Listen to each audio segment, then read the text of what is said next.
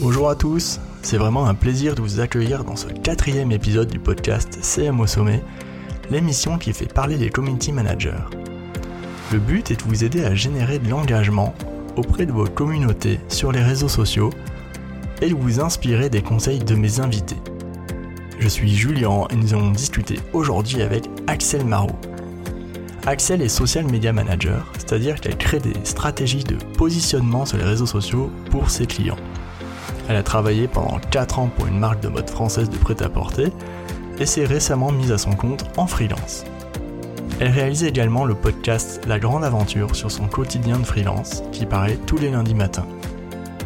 Avant de commencer cette émission, je vous invite à recevoir 20 idées géniales pour créer des stories pour votre business en vous inscrivant sur mon site web www.julienbarrière.com. J'ai regroupé ces idées en m'inspirant de bonnes pratiques de marques françaises qui excellent dans la création de stories sur Instagram. Je vous montre des exemples illustrés à intégrer dans vos contenus. Rendez-vous sur www.julienbarrière.com pour les recevoir. Pour écouter ou réécouter cet épisode du podcast ainsi que les autres de CM au sommet, vous pouvez vous rendre sur votre appli de streaming musical préféré. Bonne écoute Bonjour Axel Salut Julien Du coup, est-ce que tu peux nous expliquer ce que tu fais euh... Alors, euh, donc je m'appelle Axel, j'ai 32 ans, ce qui est euh, un âge assez avancé pour être freelance. Euh, je fais pas du jeunisme, mais ah, tu je, trouves? Bah, je trouve que souvent les gens sont plus jeunes que moi, mais euh, mais on s'en fiche complètement. Ah non, on a le même âge. Hein. Voilà, donc euh, très bien. Ouais. et du coup, je suis freelance depuis janvier 2020. Et je suis freelance après un parcours assez classique agence et annonceur. Et donc, je me suis lancée en janvier et j'accompagne désormais euh, des entreprises sur la mise en place de leur euh, écosystème social média, euh, en sachant que ça peut aussi s'élargir à de la newsletter. en fait, une fois qu'on parle de social media, ça s'élargit très vite au brand content global. Donc, ça peut prendre plusieurs formes, mais mon cœur de métier, c'est vraiment le social media. Ok. Tu dis que tu es passé par de l'agence et de l'annonceur. Est-ce que tu peux expliquer un peu plus que tu as fait en agence et euh, du côté de l'annonceur Alors, à la sortie de mes études, j'ai intégré un annonceur qui était un annonceur institutionnel pendant une année. Donc là, mine de rien, ça fait quasiment dix ans. Donc les réseaux sociaux étaient vraiment au tout début, ça commençait pas mal à, prendre de l'ampleur, mais on était quand même sur les débuts et notamment euh, il n'existait quasiment que Facebook et Twitter à l'époque. Et après, j'ai intégré une agence spécialisée social media, donc une toute petite agence où on était euh, trois et euh, où ça a été très formateur puisqu'en fait c'était une agence qui était euh, comment dire un peu qui marchait en marque blanche euh, avec des grosses agences parisiennes pour faire ce qui n'existe plus du tout mais ce qui existait à l'époque c'était des jeux euh, des applications de jeux sur les pages Facebook pour recruter des fans. Donc je pense qu'il y en a qui vont pas du tout se rappeler de cette époque, mais pour ceux qui s'en rappellent, c'était vraiment des, des, des, sortes de petits jeux qui étaient sur des pages Facebook et qui permettaient de recruter des nouveaux fans. Et, euh, et voilà. Et euh, cette agence-là m'avait recruté pour qu'on puisse euh, aller chercher des clients en direct et ne plus passer par de la marque blanche, donc plus sur une partie plus stratégique. Voilà. Et j'y suis restée trois ans. j'ai beaucoup beaucoup appris parce que quand on est dans une petite agence, l'intérêt c'est qu'on est multi multitasking, multi euh, multi compétences. Donc j'ai appris beaucoup beaucoup de choses. Et puis après j'ai aussi euh, voulu voir euh, d'autres manières de fonctionner, d'autres choses. Et après je suis allée euh, plutôt chez l'annonceur. T'as as décidé de changer pour aller chez l'annonceur? C'était dans quel secteur et euh, pourquoi t'as as eu envie de partir dans ce secteur-là en particulier, par exemple? Euh, je suis partie de, mon agence euh, pour effectivement rejoindre un annonceur qui est dans le secteur de la mode. Euh, mon intérêt, c'était de développer mes compétences, notamment sur Instagram, parce qu'en fait, il y a euh, cinq ans sur Instagram, à part les très grosses marques qui étaient soit dans la food, soit dans la mode, enfin, il y avait finalement, il n'y avait pas tant de secteurs que ça qui avaient qui avaient le potentiel pour investir sur Instagram, notamment. Et, euh, et, en même temps, on voyait bien que ça émergeait, que c'était un que c'était un cluster de développement hyper important. Et, euh, et l'idée de rejoindre cet annonceur-là, c'était de développer mes compétences sur Instagram et d'avoir aussi des moyens beaucoup plus grands à ma disposition pour faire beaucoup plus de choses. Du coup, tu étais à quel poste euh, Alors moi, j'ai démarré en remplacement congé maternité. Donc j'ai remplacé euh, quelqu'un, euh, Yolène, si tu passes par là, euh, euh qui était super, super. Enfin, c'est très très bien entendu. C'était une bonne team parce qu'après elle est revenue et moi je suis restée. Donc j'étais community manager. Okay. Et ensuite, avec l'évolution du métier et du social media, Yolène est partie vers d'autres d'autres contrées et après moi, j'ai aussi évolué dans l'entreprise euh, jusqu'à arriver responsable social media et influence, puisqu'entre temps, euh, j'avais récupéré euh, tout ce qui était relations presse-produit, notamment parce que l'avènement des influenceuses qui sont arrivées sur les quatre dernières années ont fait que bah, il y avait un traitement qui était assez similaire avec des relations presse-produit, et du coup, il y avait un vrai intérêt à grouper les deux. Donc, j'avais j'avais récupéré ce scope dans mon périmètre. D'accord. Donc euh, tu avais quand même un job hyper euh, complet. Quoi. Tu faisais du, étais responsable social media et en même temps tu t'occupais aussi de toute la partie influence. Euh, oui. Sur Instagram. Mais en fait, ça va de pair vraiment avec l'évolution du métier. moi, quand j'ai commencé il y a dix ans, les réseaux sociaux, franchement, c'était un peu le parent pauvre de la communication. C'est-à-dire, on récupérait un peu les miettes de ce qui était fait au niveau de la com globale pour essayer de créer des histoires et raconter quelque chose sur les réseaux sociaux. Mais on ramait pas mal alors que désormais le social media c'est presque le point de départ de la com. Euh, et c'est ce qui est aussi très compliqué dans les entreprises, dans les entreprises assez importantes, parce que euh, ça veut dire un changement de lead en communication qui n'est pas toujours à la fois bien compris et bien perçu euh, parce que euh, bah parce que ça veut dire euh, que si vous êtes le point de départ versus les points de départ d'avant qui sont plus de la com globale, des, choses comme du offline qui drivait un peu la prise de parole. Désormais, quand c'est le social media qui prend ce lead là, ben ça ça remue un peu dans les entreprises forcément. Ouais, tu parles de d'entreprises qui existent depuis depuis longtemps et qui n'avaient pas peut-être prévu euh, une montée aussi puissante des réseaux sociaux ces dernières années ou complètement. ce sont des entreprises qui sont euh, qui, qui existent effectivement depuis longtemps et qui n'ont pas forcément pris le virage euh, de cette communication là et du coup qui n'ont pas forcément alors c'est un peu comment dire si je dis maturité c'est pas très sympa c'est pas trop ça c'est euh, c'est vraiment un virage de la communication. Certains ont réussi à bien le prendre et certains pas trop ou n'ont pas forcément vu euh, l'importance des réseaux sociaux aujourd'hui dans la communication. Mais je dis ça, ça dépend aussi beaucoup du secteur d'activité dans lequel euh, sont les entreprises. Hein. Il y a des entreprises sur lesquelles euh, Instagram n'est pas aujourd'hui un, un, vecteur de communication euh, hyper stratégique, mais dans beaucoup d'entreprises, ça l'est. Et du coup, euh, effectivement, ça change un petit peu les, les, les, leads de communication. Ok.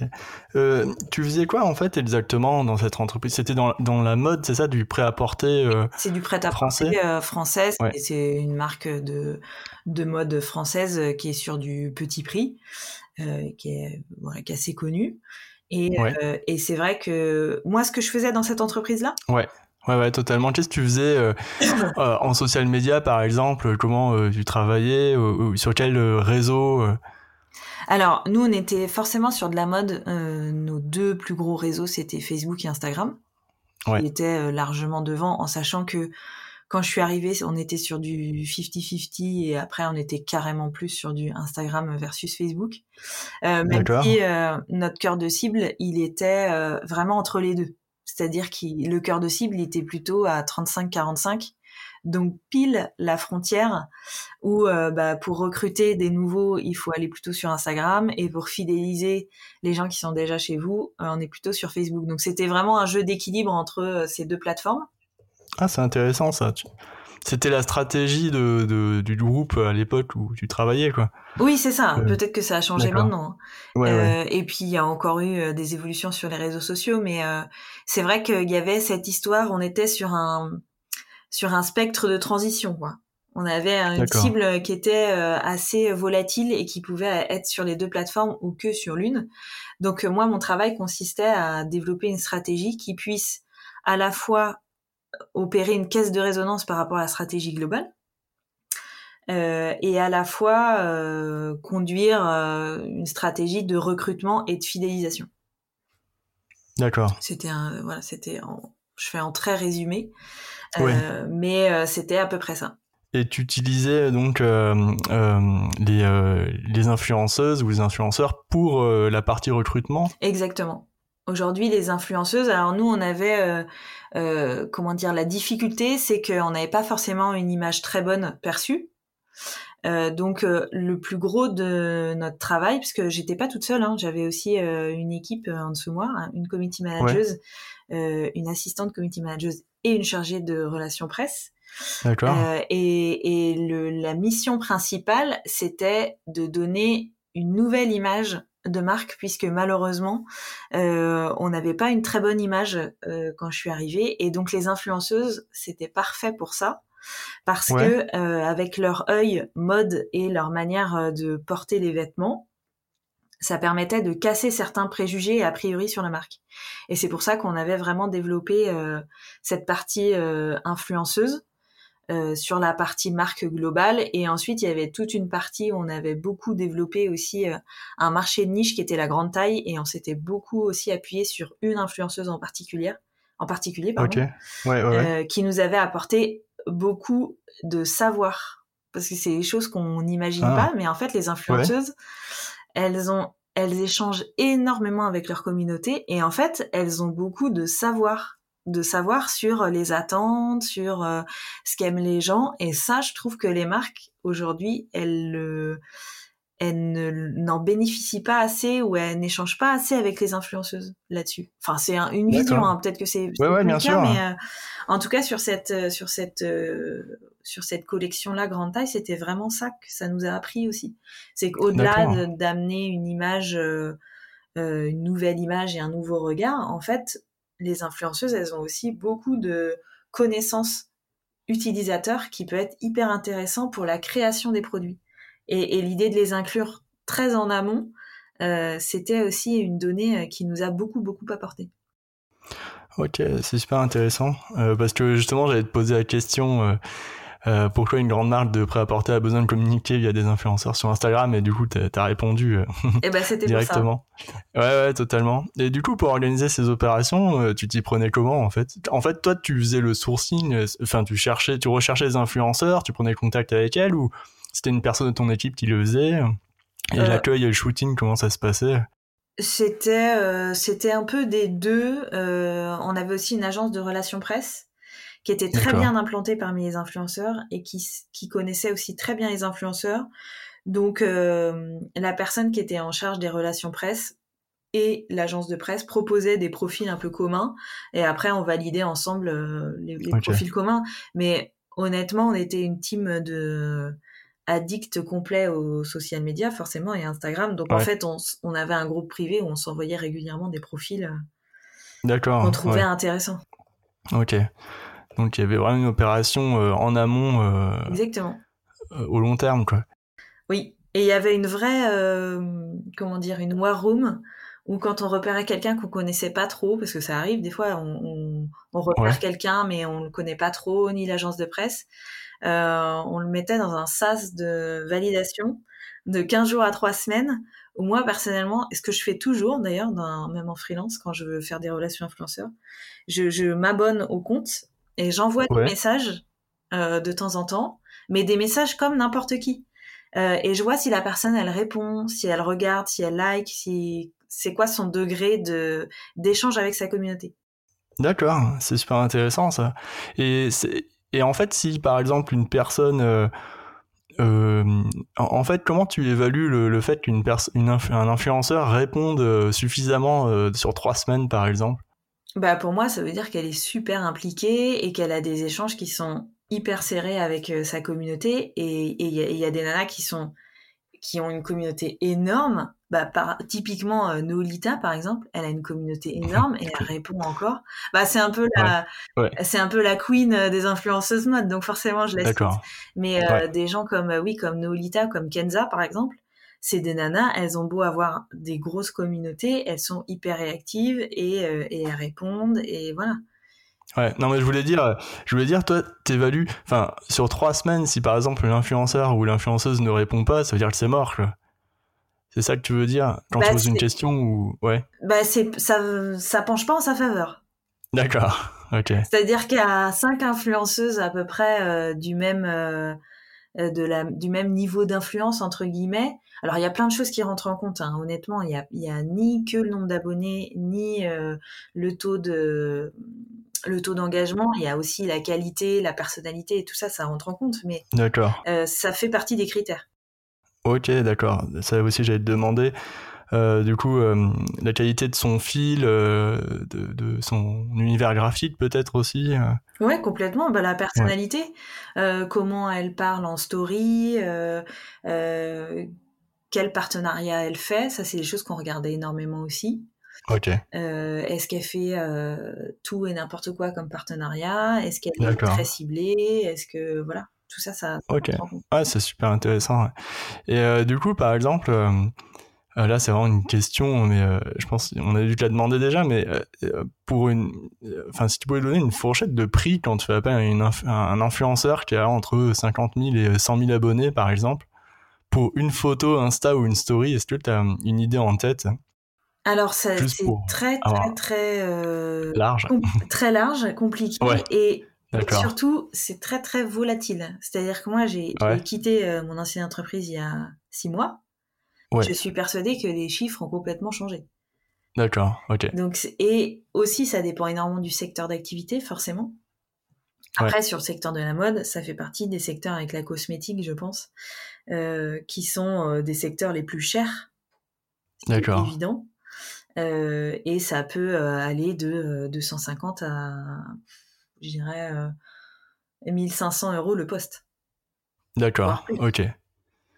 Ouais, donc le, le, budget influenceur, il, il faut quand même qu'il soit mais assez. Ouais. Tout dépend des objectifs qu'on a, tout dépend de, de ce qu'on veut faire, de la mission, de tout ça. Mais oui, c'est certain que si aujourd'hui vous êtes sur un secteur très concurrentiel et, et, vos concurrents font beaucoup de relations influenceurs, bah, ça veut dire aujourd'hui que vous devez avoir des budgets conséquents. Ok. Une marque comme Bouhou, par exemple, euh, qui, est, qui est un pure player en plus, donc qui n'a pas de qui n'a pas de magasin physique, enfin je crois pas. Ouais. Ou alors euh, peut-être un ou deux, mais je pense que ce sont vraiment des pure players. Eux, ils ne fonctionnent que par relation influenceur. Mais tout est, les, gens se focusent vachement sur euh, combien, enfin l'argent ouais. influenceur, sans penser à la globalité. C'est-à-dire quand on passe par des influenceurs, peut-être que ça veut dire qu'il va falloir couper euh, des budgets qui sont moins, euh, qui sont moins rémunérateurs aujourd'hui. Donc en fait, vous pouvez complètement faire des relations influenceurs sans rajouter du budget. Il faut juste optimiser son budget communication et prioriser vos investissements. D'accord. Ouais, c'est intéressant euh, ce que tu dis. Euh, et du coup, en fait, t'avais un job hyper intéressant d'après ce que tu, tu, me racontes. Euh, en, social media, d'ailleurs, j'ai pas demandé, mais pour la partie calendrier, publication, c'est toi qui écrivais les publications ou c'était toi tu faisais la partie stratégique et tu déléguais ensuite la partie? Voilà, c'était plus la partie stratégique, ouais. Ouais, d'accord. Et genre, c'était genre des stories Instagram tous les jours. Ah oui, c'était un, c'est une animation qui est assez, euh, assez importante. C'était euh, au moins, c'était un post par jour, et oui, euh, plusieurs dizaines de stories par semaine aussi.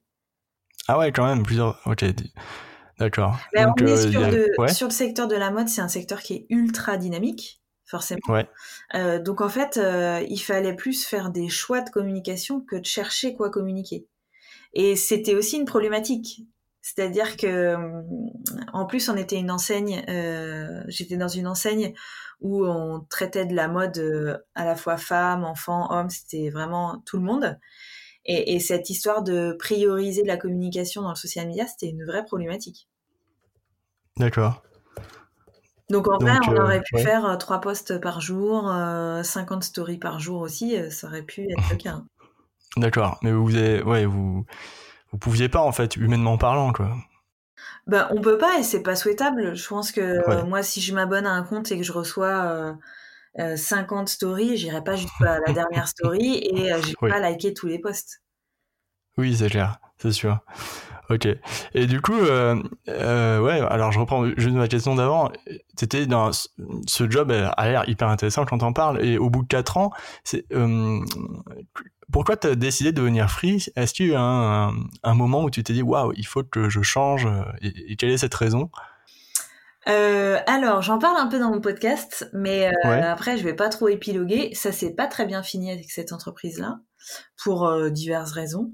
Mais je m'étais déjà posé pas mal de questions pour cette histoire de lead que je parlais un petit peu précédemment.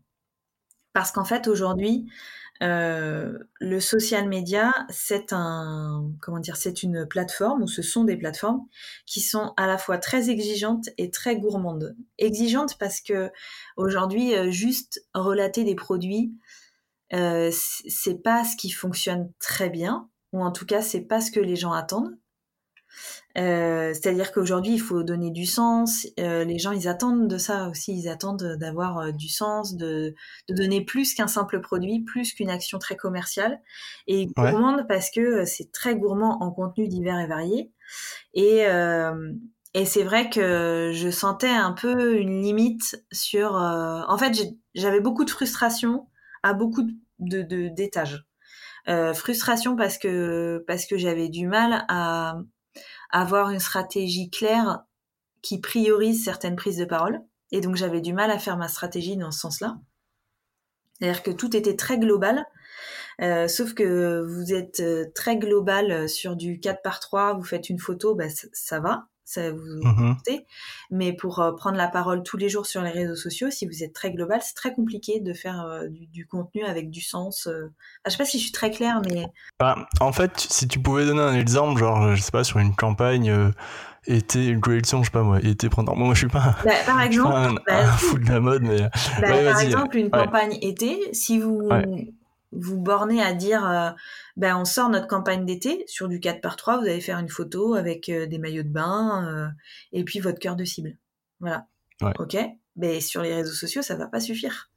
Il va falloir dire ben, qu'est-ce qu'on veut dire de cet été, pourquoi on a créé la collection, vers quoi on a été et en fait tous ces éléments là je commençais à avoir des frustrations pour avoir des éléments de sens. Il me manquait vraiment des éléments de sens. Voilà. Ouais, parce que quand tu dis bah, le maillot, où il est fabriqué, comment il est fabriqué, là, ça commence à bloquer, quoi. Euh... Ouais, puis surtout, qu'est-ce qu'on veut dire? C'est euh, cette histoire de qu'est-ce qu'on veut dire, euh, elle est hyper importante. Et, euh, et en fait, c'est vraiment le social media pour moi. Enfin, si je prends une, une métaphore, on déroule une pelote. Et moi, j'arrivais juste pas à voir euh, le, le, le, le, fil du début pour dérouler, quoi. malgré mes nombreuses sollicitations, je n'ai jamais réussi à avoir, euh, à avoir ce, voilà, ce, ce, début de, ce début d'histoire, finalement. D'accord. Donc, tu as quitté euh, ton travail parce que vraiment. Euh, Alors, j'ai il y avait un blocage. Plusieurs raisons. D'abord parce que je pense que mes valeurs personnelles commençaient à être un peu, un peu trop loin de, de, de, la mode. Aujourd'hui, euh, la mode et notamment la fast fashion, euh, c'est une problématique en termes de d'éco-responsabilité. Euh, et j'avais de moins en moins, je croyais de moins en moins à ce, à ce secteur-là. Donc ça, ça me, ça me posait déjà des questions. Euh, et après, tout ce système de, de frustration euh, lié à la grande entreprise, qui est très bien parce qu'on a des beaux budgets d'investissement, mais qui est aussi euh, pardon, pénible dans sa, euh, comment dire, dans sa lenteur de prise de décision. Euh, qui peut parfois être hyper frustrante. Et notamment dans les. Enfin voilà, le, toute la, la, métamorphose des réseaux sociaux, le, le, fait que le brand content aujourd'hui, il soit de plus en plus important à mettre en place, mais qui dit brand content dit être en relation avec les créateurs de newsletters, des choses comme ça fait que dans une très, très grosse entreprise avec des enjeux commerciaux qui sont colossaux, hein, euh, aujourd'hui les CA semaines, c'était des chiffres énormes, euh, font que c'était très compliqué euh, à voilà à ne pas avoir de frustration sur sur mon, mon, métier même. Et du coup, c'est vrai que j'ai voulu tenter autre chose. J'ai réfléchi si j'allais rejoindre un autre annonceur ou pas. Euh, et finalement, je me suis dit que c'était peut-être le bon moment pour tenter le freelance. Ok, tout simplement. Tout simplement, mais c'est, enfin, il y a un an, on se serait rencontrés, je t'aurais dit, mais jamais, euh, jamais je me mettrai en freelance, ça me fait trop ah peur. Ouais, ouais, complètement.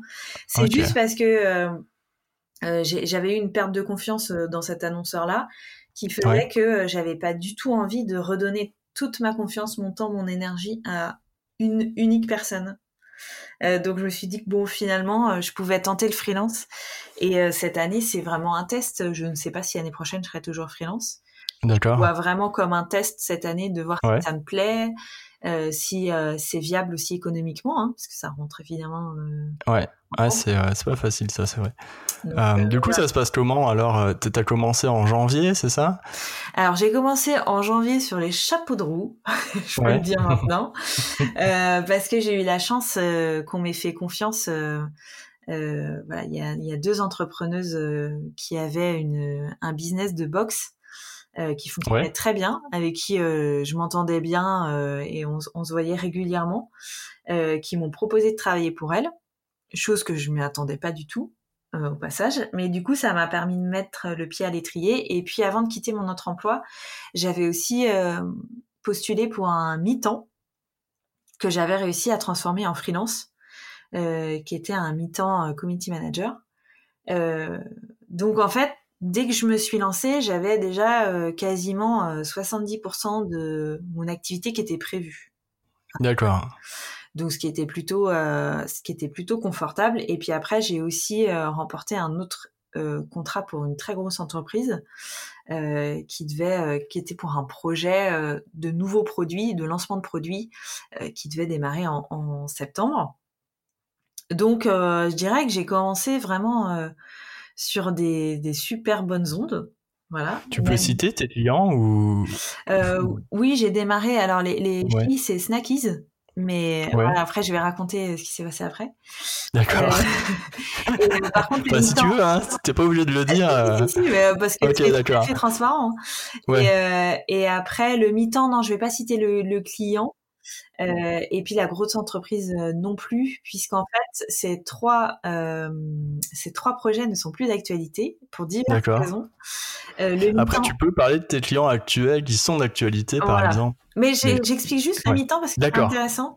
Le mi-temps, je pense que je l'avais accepté pour me rassurer. Parce qu'en fait, ça correspondait à peu près à 50%.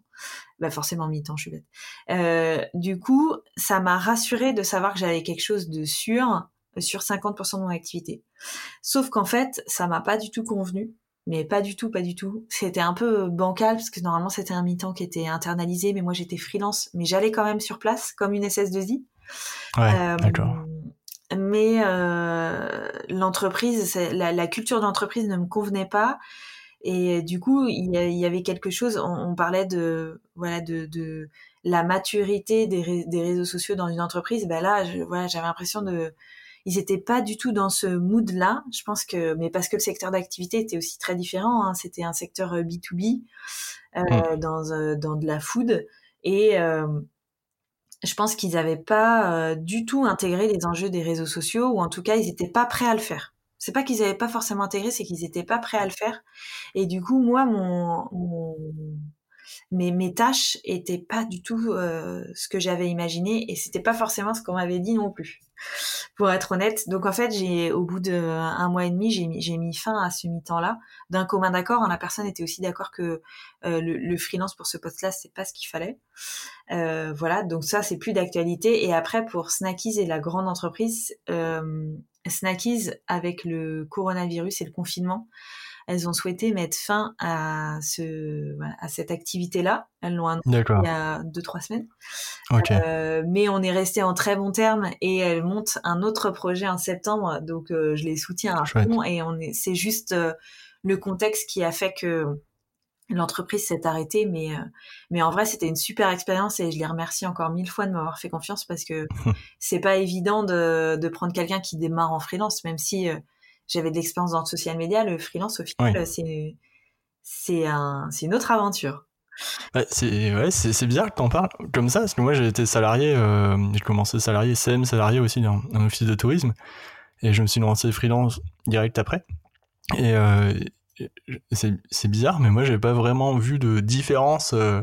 Enfin, toi, t'as eu beaucoup plus d'expérience que moi en plus en tant que CM et t'es passé dans un grand groupe euh, et dans des côtés agences. Euh, moi, j'ai pas eu ce, enfin, ce parcours quoi et et et t'es pas t'es pas une débutante quoi. Je veux dire, t'es es quand même t'es arrivé dans le freelance avec un sacré bagage quoi. Et qu'est-ce que tu trouves vraiment différent euh, dans, le freelance par rapport à tes autres travails alors que tu fais euh, quand même social media manager?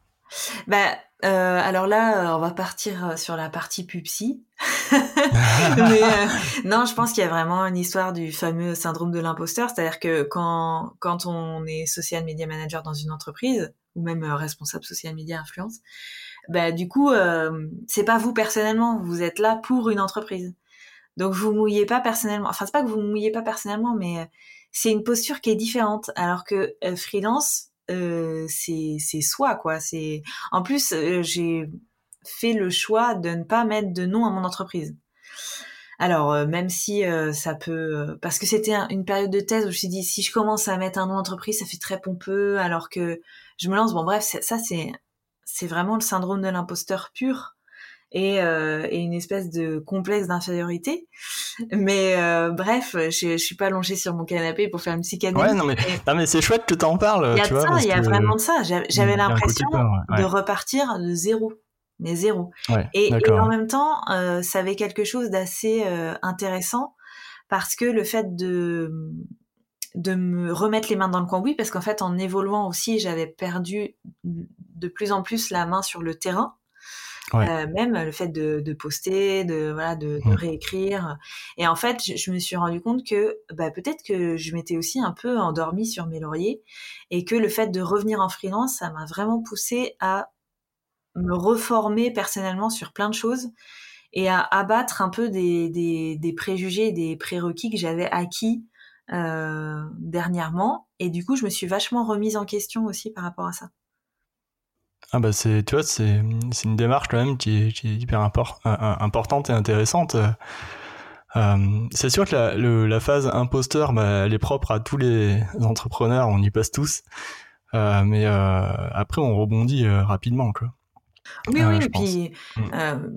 à chaque fois quand ça se passe bien, je sens que ce, ce petit syndrome repart, mais je pense que c'est le quotidien aussi de, du freelance, c'est-à-dire que bah, c'est pour ça aussi que je voulais pas forcément être freelance euh, avant euh, de tenter ce, cette chose-là parce que je sais qu'il faut être assez bien euh, dans ses baskets et assez confiant sur soi parce qu'en fait très vite et, et ça m'est arrivé encore le mois dernier ben un appel où quelqu'un méprise un peu votre travail ou, ou vous fait croire que vous vendez très cher ou alors que c'est pas du tout ce qu'il faut faire ou voilà et très vite voilà ça peut déstabiliser.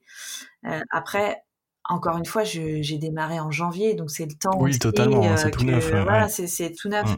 Le temps que je, je me mm. fasse euh, à tout ça et que et que je et que je travaille avec ce petit syndrome, ce déséquilibre oui, non, mais non, écoute, euh, ça va s'arranger. Mais oui, enfin, on, y, on, y, passe tous dans tous les cas.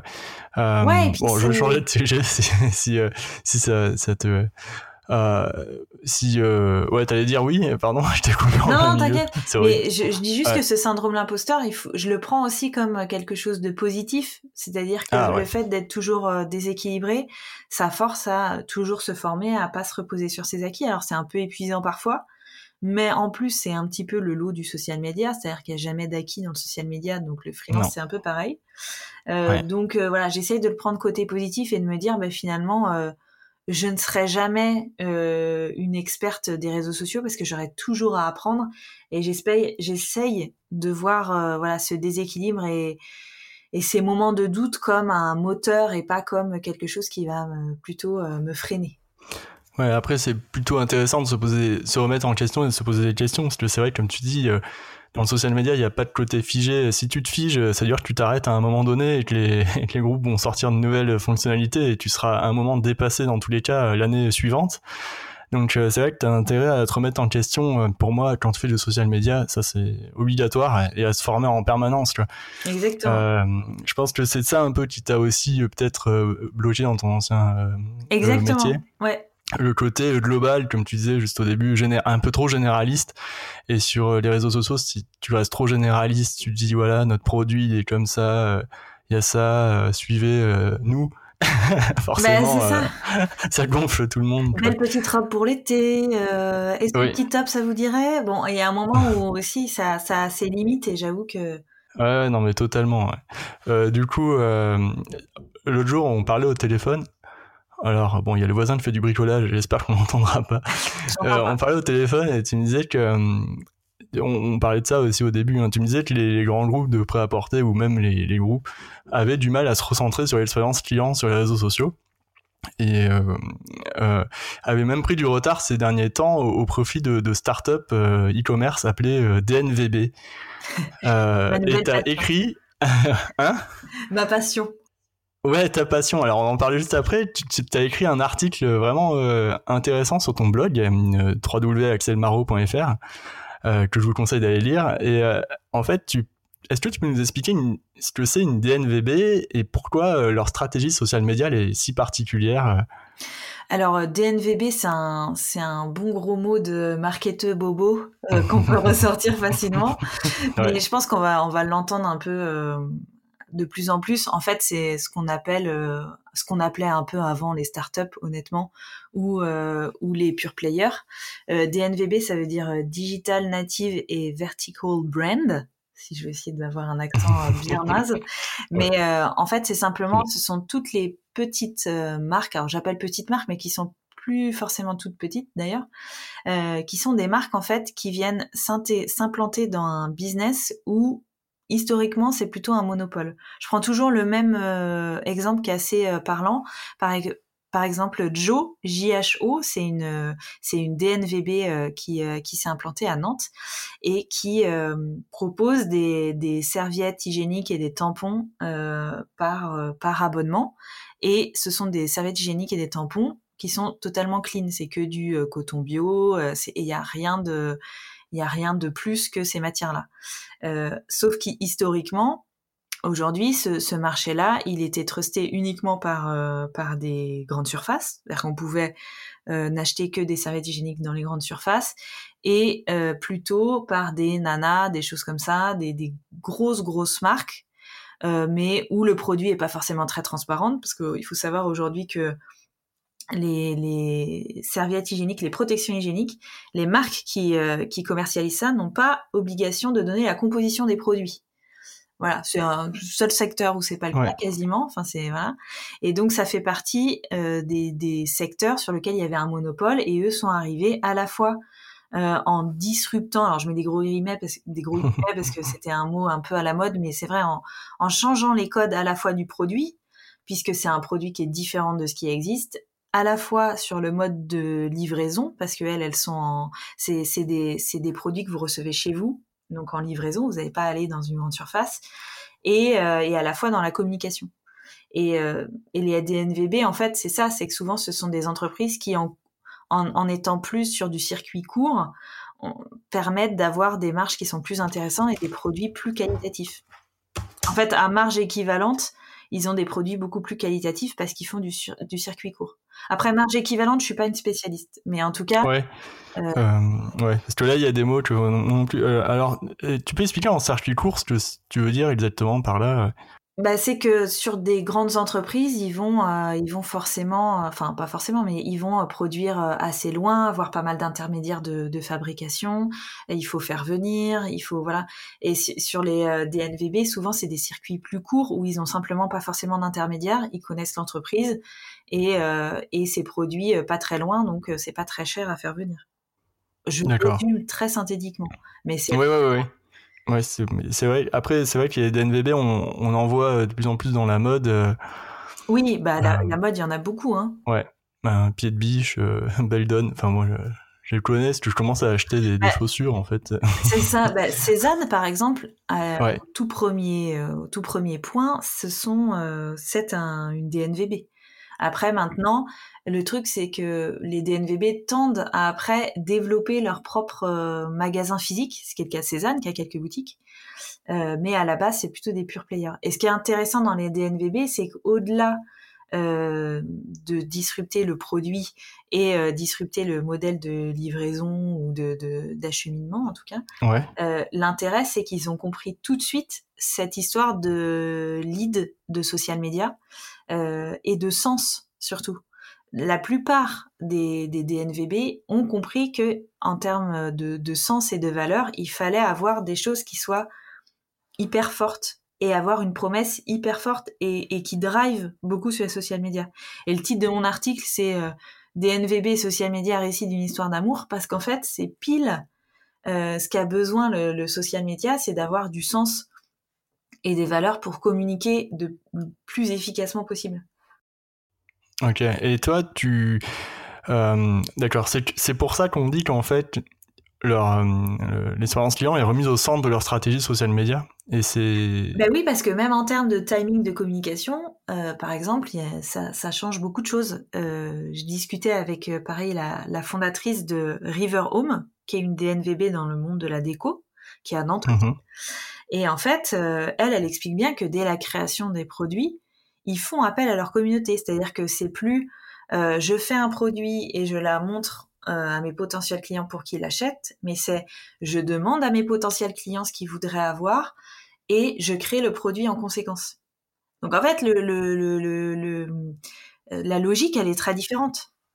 Et ce qui, signifie qu'il faut avoir en premier lieu une communauté super forte et qu'il faut réussir à agréger euh, une cible qui correspond parfaitement à vos acheteurs avant même de sortir un produit. En fait, ce que tu veux dire, c'est que ces, ces marques euh, de DNVB, euh, créer une communauté en fait sur les réseaux sociaux, euh, sur sur plusieurs réseaux euh, à la fois, et une communauté pas forcément énorme. Tu dirais combien d'abonnés bah, Par exemple, 1500, ouais. Riverhome, ils sont à 4000. D'accord, 4000. Et, au bout d'un an d'existence à peu près.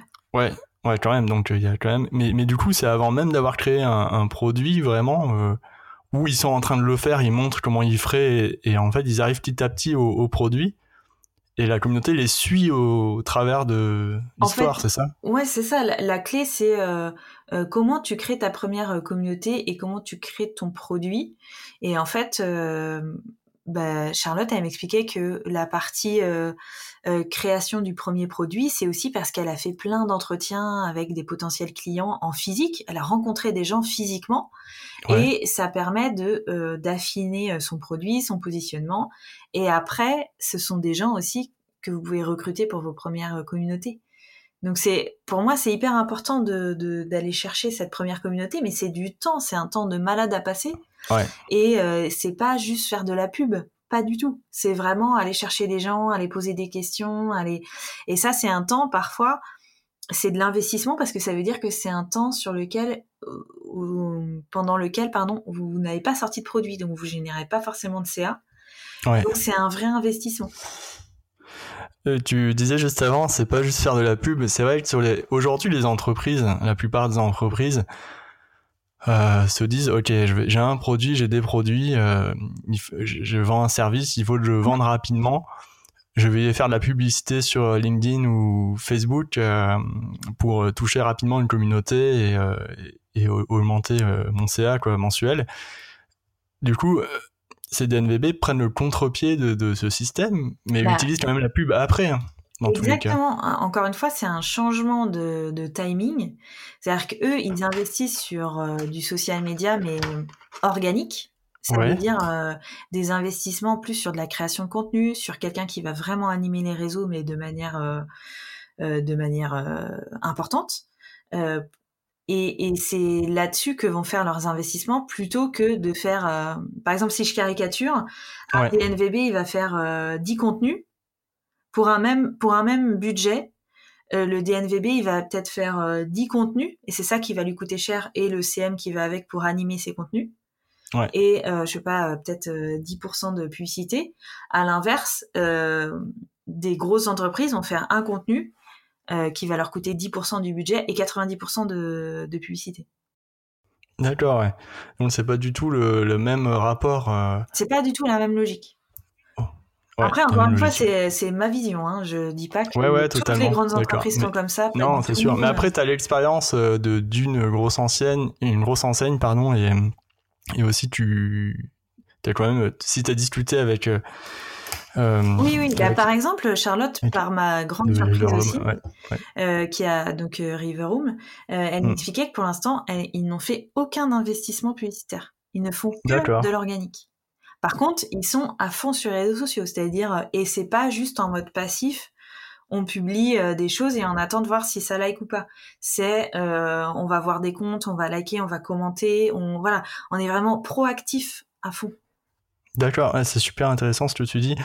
Euh, en fait, moi, je parle régulièrement de l'importance euh, d'engager les communautés dans mon intro et sur ce podcast parce que justement, euh, les, réseaux sociaux, on a de la chance parce qu'ils permettent vraiment d'engager une conversation euh, euh, auprès de mes clients hein, surtout. Et j'observe que beaucoup d'entreprises bah, sur LinkedIn ou un, peu moins sur Facebook et sur Instagram c'est un peu différent.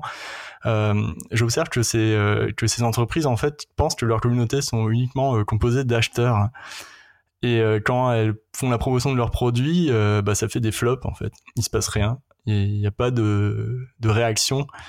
Et en te basant sur le principe d'une DNVB en fait, qui utilise la communauté euh, dès le début, qui investit à fond euh, massivement sur euh, l'organique, comment tu expliquerais le principe de communauté à une entreprise qui fait autrement, tu vois, qui qui dit bon, on va vendre le produit, les communautés c'est des clients.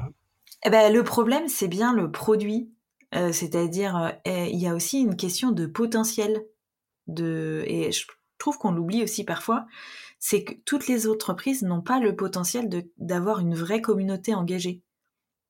Et je crois que parfois, il faut simplement dire aux entreprises que, euh, bah, je sais pas, euh, qu'est-ce que je pourrais donner comme... Euh, par exemple, vous fabriquez de la punaise, je dis n'importe quoi, a priori, ça va être compliqué de faire une communication, enfin, de, bâtir une communauté engagée. Et je trouve que notre responsabilité en tant que social media manager aussi, c'est de pouvoir dire à des gens, ben oui, euh, vous voulez aller sur les réseaux sociaux, mais aujourd'hui, euh, peut-être que votre entreprise n'a pas le potentiel pour l'être. Et, je trouve que parfois, c'est notre rôle aussi de dire, attention, là, ça vous coûterait... Euh, beaucoup trop d'argent par rapport à votre potentiel pour créer une communauté autour d'une thématique qui est trop loin de votre produit et, euh, et de pas avoir le potentiel pour le faire. D'accord. En fait, tu, une, entreprise qui fabrique des punaises, tu leur conseillerais peut-être plutôt de, faire de la pub directement vers des cibles de, d'entreprises qui achètent des punaises? Oui, voilà, par exemple. Ouais plutôt de créer une communauté engagée autour des punaises. c'est ça. non, mais ce que je veux dire, c'est que euh, social media, c'est, enfin, par exemple Instagram, euh, ça fait souvent euh, briller les yeux euh, des, des, des, gens parce qu'on dit ouais, moi je voudrais être sur Instagram.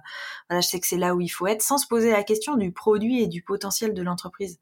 Or, c'est vraiment le point de départ. C'est vraiment le point de départ. Et, et voilà il faut, il faut être intéressant aussi. Et quand je dis, euh, je disais tout à l'heure que les le social media c'est exigeant et c'est gourmand, c'est ça. L'exigence, c'est ça. C'est euh, le social media, ça ne convient pas à tout le monde. Et ça n'est pas, euh, ça n'est pas la clé ou la solution miracle pour toutes les entreprises. Oui, c'est, je pense que c'est surtout ça le, le vrai. la vraie réponse, c'est pas une solution miracle et ça marche pas en fait, ça se suffit pas à lui-même. Et le brand content a montré ça. C'est-à-dire que euh, le social media, si à côté vous savez pas ce que vous voulez dire, euh, votre produit il est il est pas terrible et vous le savez déjà. Euh, vous n'avez pas écrit une histoire dessus, ben, le social media il vous il vous apportera rien de plus que mettre en exergue les faiblesses de de l'entreprise et du produit. Donc d'abord, le, social media, il est là pour euh, mettre en valeur quelque chose d'existant. Donc, il faut d'abord travailler sur l'existant, la fameuse plateforme de marque qu'on entend euh, à tort à travers, mais qui est finalement pas toujours très bien travaillé. Euh, de, de par ma petite expérience mais euh, mm. et justement les DNVB c'est ce qu'ils ont compris ils ont compris qu'il fallait d'abord énormément travailler une plateforme de marque et c'est pour ça que la plupart des DNVB sont monoproduits ou sur des gammes hyper restreintes avec une promesse simple compréhensible et hyper hyper facile à comprendre avec tes clients, tu, tu fais quoi? Tu es plus sur de la stratégie ou du CM directement? Aujourd'hui, je fais les deux. Je fais vraiment une partie stratégique et une partie CM en sachant que euh, euh, bah, parfois il faut aussi expliquer aux entreprises que euh, on peut pas démarrer un CM sans stratégie. Et ça, c'est un autre apprentissage du freelance, mais je pense que les freelance community managers euh, comprendront. Euh, voilà, et que du coup, ça c'est aussi quelque chose que je défends énormément et qui est important aussi à défendre, je trouve, nous en tant que professionnels, de dire attention, Instagram, c'est pas je me mets sur Instagram demain, euh, voilà, je, je, poste et c'est bon. Il y a vraiment une réflexion un peu euh, à faire quand même en, amont et euh, de prendre un peu de hauteur pour avoir une vraie logique et une vraie stratégie de mise en place et pour pas que ce soit ultra brouillon. Donc je fais vraiment les deux. Après, j'ai différents clients Aujourd'hui, je travaille euh, avec euh, une plateforme de yoga en ligne que j'ai depuis le tout début. Ah, chouette. Ouais, qui est, euh, qui est, un, qui est une super entreprise. Alors, c'est pareil, c'est des gens que je connais. Mais, mais c'est un super, c'est un super client, entre guillemets, même si c'est, c'est pas vraiment un rapport de client, c'est, on est plus mais, team. Et du coup, tu, c'est une plateforme de yoga, donc tu donnes des cours en ligne, c'est ça? C'est ça. C'est une extension digitale d'un studio existant. Euh, mais qui permet de, de, pratiquer en ligne. Euh, et euh, ce qui était intéressant, c'est que bah, le confinement, pour le coup, nous a fait un gros boost d'abonnés. Et c'est vraiment mon client test parce que bah, parce que on est trois et parce que je m'entends très bien et qu'il je peux développer plein de choses que euh, je pourrais pas forcément faire avec d'autres clients et notamment en termes de brand content. Et là il y a la partie social media mais ça va euh, on, envoie aussi des newsletters des choses comme ça. D'accord. Là mon rôle il est plus global quoi. D'accord. Ah, c'est intéressant. Donc as mis tu, les as aidés à mettre en place une stratégie on va dire de, de, marque et tu réalises des contenus pour eux vidéos ou stories? Ah bah oui, oui, là je fais tout le, tout community management. Donc euh, eux, évidemment, ce qui est intéressant, c'est comme c'est une plateforme de yoga en ligne, de cours vidéo. Forcément, j'ai quand même déjà une matière première qui est, euh, qui, est, qui, est, hyper présente. C'est eux qui, qui, font les vidéos eux-mêmes? Oui, alors on est, on est trois à travailler sur ce projet-là. Il y a la professeure de yoga qui a le studio, il y a un vidéaste et, euh, et moi plus à la communication. D'accord. Donc tu récupères les, formats vidéo et tu les recoupes euh, pour faire des contenus Oh ben non, parce que euh, le vidéaste, je lui envoie euh, ce que j'ai besoin comme format, il me fait tous les exports parfaitement bien. Non, mais ça, par exemple, c'est un, bon cadrage à faire. En fait, eux avaient lancé la plateforme en septembre dernier. Et, et ils pensaient que ça allait marcher tout seul, par le bouche à oreille. D'accord. Euh, ce qui arrive euh, encore aujourd'hui. Et je pense qu'ils se sont rendus compte que c'était euh, que c'était finalement plus compliqué que ça parce qu'effectivement il y a quand même cette histoire de visibilité et, et qu'ils avaient besoin de communication un peu plus que existait puisque de toute façon il n'existait pas grand chose. Donc du coup j'ai rejoint, je les ai rejoints en janvier et, et voilà et ça fonctionne plutôt bien donc on est content. Après là on on, a bien augmenté euh, d'abonnés en, pendant le confinement. Là, ça stagne un peu, mais après, c'est voilà, c'est la vie aussi euh, d'une entreprise. Et puis. Euh, ouais, totalement. Mais, du coup, alors, c'est vous êtes vous êtes présent sur quel réseau Alors, principalement Instagram. Il y a une page Facebook, mais c'est vraiment principalement Instagram. D'accord. Et sur euh, YouTube euh, ou? Non, pas YouTube. Non, c'est une plateforme payante. Ouais. Euh, D'accord. Donc c'est 100% yoga et c'est un site, c'est un site en ligne. C'est pas une application, c'est un site en ligne. D'accord, ok.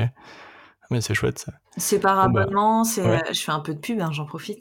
C'est, par abonnement. Ouais, totalement. C'est, pas, c'est un positionnement qui est, euh, c'est pas très cher, c'est 10 euros par mois pour une plateforme toute illimitée, ce qui est très rare dans le yoga. Et puis surtout, euh, alors c'est intéressant de le parler aussi euh, du social media sur ce, sur ce client-là, parce qu'en fait la professeure de yoga n'aime pas du tout les réseaux sociaux. D'accord. décor direct. Mais, mais parce qu'évidemment, les réseaux sociaux aujourd'hui ont quelque chose de parfois un peu antinomique avec le yoga, qui est plus vers la comment dire la simplicité et, Instagram aujourd'hui a une donnée marketing qui est pas forcément qui n'est pas dans sa nature. Donc ça veut dire que parfois il faut faire des compromis en social media entre la bonne recette des social médias et sa personnalité à elle. Et la priorité, c'est que quand même les réseaux sociaux lui ressemblent. Donc parfois, ça veut dire de proposer des choses, mais de savoir que euh, ça ne lui correspondra pas, donc on ne le fera pas, quand bien même ça pourrait euh, générer de l'engagement et des choses comme ça, mais ça, ne reflèterait pas ce qu'elle est. Et, et ça, c'est important aussi en social media, je trouve, de s'adapter aux clients, même si on est là pour préconiser des choses, il n'empêche que la personnalité reste un élément hyper important à chouchouter euh, pour les réseaux sociaux et on a fait ce compromis là de se dire moi je peux te proposer plein de choses on voit ensemble et s'il y a des choses avec lesquelles tu n'es pas à l'aise on le fait pas ou euh, inversement. Donc euh, voilà. Le social c'est ça aussi c'est de, de, pouvoir faire des compromis. Et ouais, ça, c'est très intéressant ce que tu dis parce que souvent les gens ils pensent que les community managers font leur truc euh, tout seul et que ça marche tout seul en fait. Mais euh, c'est vrai que derrière, il faut s'adapter au client et il faut le client s'implique aussi. Euh, parce que s'il laisse trop les, faire les choses, c'est un peu moyen quoi.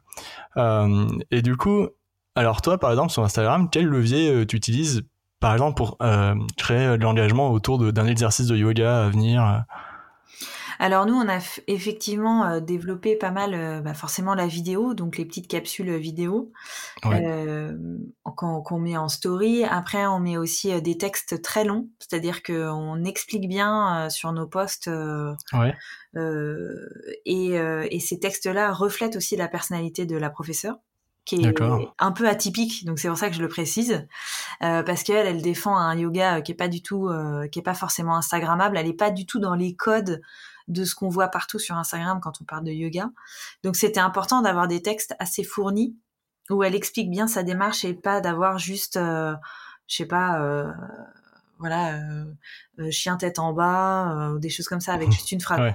L'idée, c'est vraiment d'apporter quelque chose et de transmettre sa vision du, du, yoga ou en tout cas sa manière de penser. Donc ça, c'était une première partie qu'on met en place euh, très régulièrement. Ensuite, il y a aussi toute la partie IGTV qu'on a pas mal euh, qu'on a pas mal déployé pour amener aussi du contenu euh, gratuit. D'accord. Parce que sinon, on a quand même une grosse partie payante, donc on, essaye de, distiller régulièrement une partie gratuite pour aussi que les gens se rendent compte de ce qu'on peut proposer. Et encore une fois de l'approche du yoga pardon de l'approche du yoga qu'a la professeure. Et puis ensuite on a fait des lives aussi ah, chouette, sur des thématiques euh, un peu euh, différentes ou complémentaires du yoga. Par exemple, il y avait eu un live euh, qui a été fait avec une doula. Alors, une doula, c'est un peu particulier à expliquer, mais avec une, femme qui s'occupe des femmes en général, et c'est très large. Et, et du coup, c'était sur une thématique liée au féminin. Euh, et c'est vrai que euh, du coup, euh, elle a fait un live en duo avec cette personne-là. C'était hyper intéressant et c'était très différenciant de tout ce qu'on pouvait voir à côté. Ouais. Et la chose qui a le plus changé depuis que je suis arrivée, ça doit être de vraiment organiser le contenu en thématique et en semaine. Hmm. Ah ouais. Pour avoir un fil rouge, ce fameux sens, ce fameux fil rouge, et de pas distiller des vidéos comme ça voilà, d'avoir vraiment euh, un sens et quelque chose, une thématique qui puisse réunir euh, tout ce qui est fait ensuite. D'accord, ça c'est vrai que c'est super intéressant. Euh, souvent je demande aux community managers comment ils s'organisent, comment ils, organisent les contenus. Et le contenu en thématique et par semaine, c'est vachement important, je trouve, bah pour pas se perdre dans, dans les contenus toute l'année, parce qu'il peut y en avoir beaucoup il faut pas qu'on se perde dans les formats et tout. Et euh, toi, du coup, tu fais comment? Tu choisis des thématiques que tu vas aborder toute l'année, par exemple? Pas du tout. Non, non. Nous, on se fait des réunions euh, mensuelles. Euh, enfin, on se fait des réunions hebdomadaires plus. de temps en temps, on se fait des réunions un peu plus longues pour justement aborder ces thématiques. Et comme je disais tout à l'heure, en fait, la professeure, elle, elle sent ce que les gens attendent puisqu'elle a aussi un studio physique. Euh, en plus de fait d'avoir des retours et des échanges sur les réseaux sociaux. Ce qui fait que des thématiques arrivent parce qu'on en a parlé, parce que bah, par exemple euh, là cette semaine c'est une thématique pratique au bureau. Parce que euh, bah, parce que les gens euh, sont revenus vers elle en disant mais là à force de passer ma journée derrière l'écran j'ai des tensions à tel endroit à tel endroit. Est-ce qu'il y a des postures de yoga qui pourraient m'aider? Et en fait c'est ça qui crée les thématiques d'accord. Ah c'est chouette. C'est donc c'est les demandes euh, exactement les qu'elle a dans son cours d'accord ok. Et après ça toi tu peux les renouveler dans l'année plusieurs fois quoi. Ben après ça va être suivant les productions de vidéos parce que tout ça va de pair en fait. Euh, la thématique, la thématique influence la réalisation des vidéos qui vont influencer le social media. D'accord. Après, ah moi, je peux, je peux aussi dire, euh, ben voilà, tel mois, il y a, euh, par exemple, il y avait euh, la journée internationale du yoga. Ben, est-ce qu'on peut faire quelque chose autour de ça? Moi, je vais plutôt être là dans notre réunion. Je vais dire, ben voilà, dans trois semaines, il y a ça. Est-ce qu'on le joue? Est-ce qu'on ne le joue pas? Est-ce que c'est intéressant? Est-ce que c'est pas intéressant? Puis on échange et puis on voit. D'accord. Euh, quand tu crées une story Insta avec des vidéos, est-ce que tu utilises une structure, tu vois, genre un début, un milieu, une fin, ou c'est vraiment euh, ça change? Euh, Non, ça change. J'avoue que je suis pas hyper calée sur une structure très fixe. Non, j'avoue, je change. D'accord. Ouais, non, parce que je te dis ça parce que je j'ai regroupé euh, genre 20 stories de DNVB françaises que dans un document qui est sur mon site internet et euh, et dans ces 20 idées de stories en fait on sent qu'il y a une, des, on le voit enfin moi je le vois je le perçois il y a des structures en fait qui sont très euh, organisées euh, ça commence il y a toujours un début en, en, plusieurs stories ensuite un milieu une espèce d'intrigue et une fin. Et à chaque fois il y a une manière de terminer qui est vraiment spécifique. Ah ouais? Ah bah je vais c'est sur ton blog? Ouais, c'est sur mon, ah, site internet, ouais, et je et euh, je trouve qu'il y a vraiment euh, une manière de, de réaliser les, les stories. Et c'est pour ça que je te demandais ça en fait parce que je ils ont une manière de le raconter qui est intéressante et avec euh, l'apparition de Reels, la nouvelle fonctionnalité d'Instagram là qui permet de faire des vidéos que, comme TikTok, je pense que ça va aller encore plus loin encore dans comment raconter une histoire. Voilà, c'est pour ça que je te demandais ça parce que ça m'intéresse. Euh, et du coup, est-ce que, alors, j'ai encore quelques questions. Tu dois y aller bientôt là, non? Oui, mais ça, c'est bon, c'est bon. Ok, d'accord. Euh, ça demande beaucoup d'organisation d'être euh, community manager. Dans, le, dans ton, pour ton client de yoga, tu sors combien de contenu par mois en moyenne, vidéos, stories, publications compris? Eh ben ça, ça dépend vraiment des semaines, parce qu'il y a des semaines où il y a plus de choses que d'autres, mais en grosse maille, on va dire, euh, c'est à peu près trois postes par euh, par semaine et euh, je sais pas cinq à cinq stories par jour à peu près. Ça dépend. Ça dépend. Donc ça, fait environ 25 ouais 21 stories enfin story hein moi, quand je dis story, c'est la story entière avec toutes les slides dedans, mais toi, j'ai l'impression ah que tu dis story, c'est une partie à chaque fois. non, bah après, sinon, c'est 3 à 5 stories par semaine. D'accord, ok. Euh, euh, et ça, tu fais comment pour t'organiser pour euh, et ensuite pour les programmer, enfin les rédiger et les programmer? Et ben, je fais tout sur Trello. en fait, depuis, j'ai changé d'outil qui s'appelle Airtable, mais avec cette équipe-là, on a toujours fonctionné avec Trello, donc j'ai pas, j'ai pas tout rechangé pour eux parce que sinon ça, ça changeait l'organisation. Donc je fais tous les brouillons sur Trello, elle me valide les textes et elle rajoute certains éléments justement sur la partie personnalité. Euh, ça va être vraiment des, des, petits éléments, mais qui permettent de, de, de refléter sa personnalité. Euh, et après, par contre, story, euh, là, je, je, je fais moi-même. Je fais pas du tout relire. Je fais pas les, les stories en amont et je lui envoie. Je fais tout sur sur l'instant. J'explique ce que je vais faire, mais après, elle me valide pas les stories. Elle me valide juste le texte parce que c'est des textes encore une fois qui sont assez longs et argumentés. Et un, je veux pas dire de bêtises parce que même si je pratique du yoga à titre personnel, je suis pas du tout à son niveau évidemment et je reste à un niveau très amateur. Donc je, un, je veux pas dire de bêtises et deux, euh, à chaque fois, elle me rajoute des petits éléments entre parenthèses, des petites ponctuations qui qui vont faire qu'on reconnaît bien sa patte. D'accord. Ah, c'est intéressant hein, ce que tu dis. Euh, parce que c'est vrai que bon, même si on écrit, euh, on est quand même, on reste la vitrine des entreprises et on peut pas non plus être un professionnel absolu en termes de connaissance du produit de l'entreprise ou du service, tu vois. Donc, c'est sûr que c'est mieux de de faire appel au, à ses clients quoi, pour bah c'est pas mal il y, a des gens qui me disent moi mes clients ils valident pas ils valident plus puis d'autres euh, comme toi qui, qui font valider. C'est intéressant, je pense, les, deux. Euh, Après, il faut pas que les gens qui valident plus, ce soit, ils s'impliquent plus, parce qu'il y, a quand même cette notion-là. Oui, c'est un peu de ça aussi. Hein. Euh, du coup, tu programmes avec Buffer, non? C'est ça? Oui, tout à fait. J'ai vu ton blog. Et ça se passe comment avec cet outil? Pour le moment, ça un va. test, ouais. pour le moment, ça va, ça me correspond, enfin, ça me, ça me convient. Je, je sais pas, euh, j'ai toujours pas l'outil euh, complètement idéal, mais en tout cas avec Buffer, euh, voilà, ça me convient. Donc pour le moment, je vais rester sur Buffer. Ouais. Et du coup, tu donc tu programmes cet outil, tu modères aussi? Je modère, oui. Alors euh, après, euh, sur sur ce client-là en yoga, en vrai, on est plutôt deux à modérer parce que il y en a beaucoup aussi qui souhaitent échanger avec la professeure de yoga. Il n'est pas question que je me fasse passer pour elle. Donc quand c'est des questions purement sur la plateforme, je vais répondre.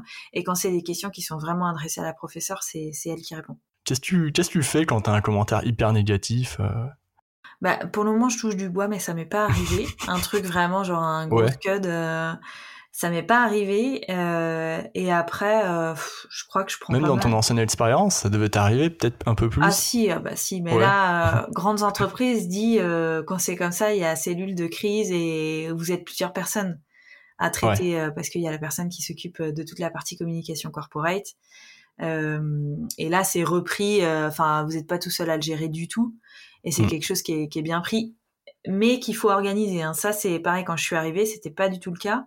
Le, circuit de la cellule de crise a été organisé pendant que j'y étais, euh, et, euh, et c'est une, une, collègue à moi qui s'occupe de ça, mais c'était pas du tout le cas à mon arrivée.